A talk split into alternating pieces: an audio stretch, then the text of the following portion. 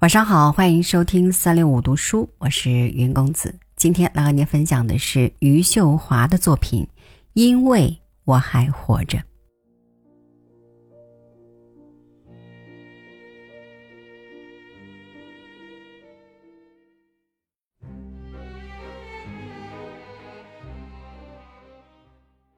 因为我还活着，因为活是一件过于具体的事情。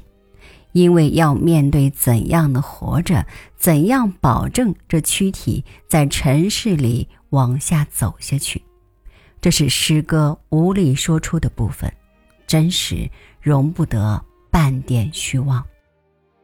而我却喜欢虚妄，仿佛饮鸩止渴，总想干一点不合实际的事情，麻醉自己，麻醉一颗深谙世事。看穿一切又不能说出的心，孤独的存活，说出孤独就是矫情了。谁不孤独呢？我以为一个女人不依靠任何去活才是洒脱的、值得信赖的。她们即使如一片枯叶在这个世界上流浪，也不会向谁借一点温暖。活到这个地步，也是生活逼出来的。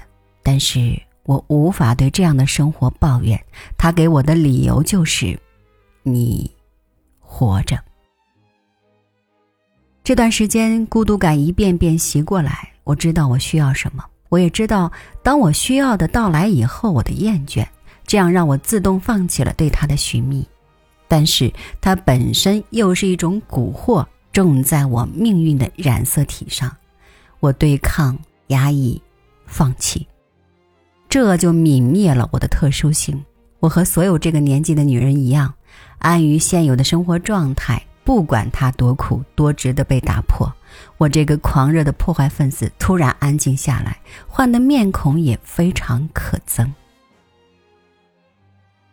每天割草喂兔子，为一个兔子的死而悲伤，这就是一个农民在活着。在农村，人与人隔得也非常远。他们除了打麻将，几乎没有别的娱乐。这不是堕落，而是真正的可怜。我不知道，如果我会打麻将，是不是一定就是他们的一份子？但是我知道，我一定会厌倦。这么多年，除了诗歌，几乎所有的事情都被我厌倦。厌倦让我一点点消失了爱的能力，这是一件可怕的事情。但是我没有能力改变了，但是常常回忆起以前那一种明知不可得而系上自己的野心，而我依旧无法把这个世界搅动，我始终无法成为生活的主角。不管我多么努力，我总是为别人做了嫁衣。婚姻是扭曲的，我常常想，这是神的旨意吗？我们是谁欠了谁？要用最牢靠的关系来一生为敌，而现在我的内心已经摆脱了他。我不知道这是不是自欺欺人，我还是想把头埋进土里，疼，却不哭。说到底，我不过是一个残疾的农村妇女，我与其他人没有不同。我不过按照自己心里的需要去爱了我想爱的，去要了我想要的，在这渺茫宇宙里，多么不值一提！但是我却要用一生承担我犯的罪行，重的蛊惑。采菊东篱下，悠然见南山。这样的诗情画意对一些人而已，不过是画饼充饥，一种虚无的精神寄托。我。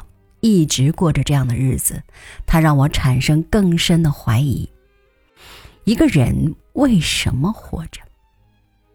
潦草的一生，草木般枯黄死去，没有别人知道，又为什么活着？在这最直接的叩问里，可以说，人活着要快乐，但是为什么要快乐？你不知道，你说不出来。我发现自己真正老了，不仅仅是心理，也有身体，面孔许多皱纹，当我年轻的时候，我没有一天在意过他，保护过他，利用过他。而现在，他的衰老让我深深哀愁，仿佛人生还在远方，他等不到了。想起自己凌乱的一生，我会哭，会撕心裂肺。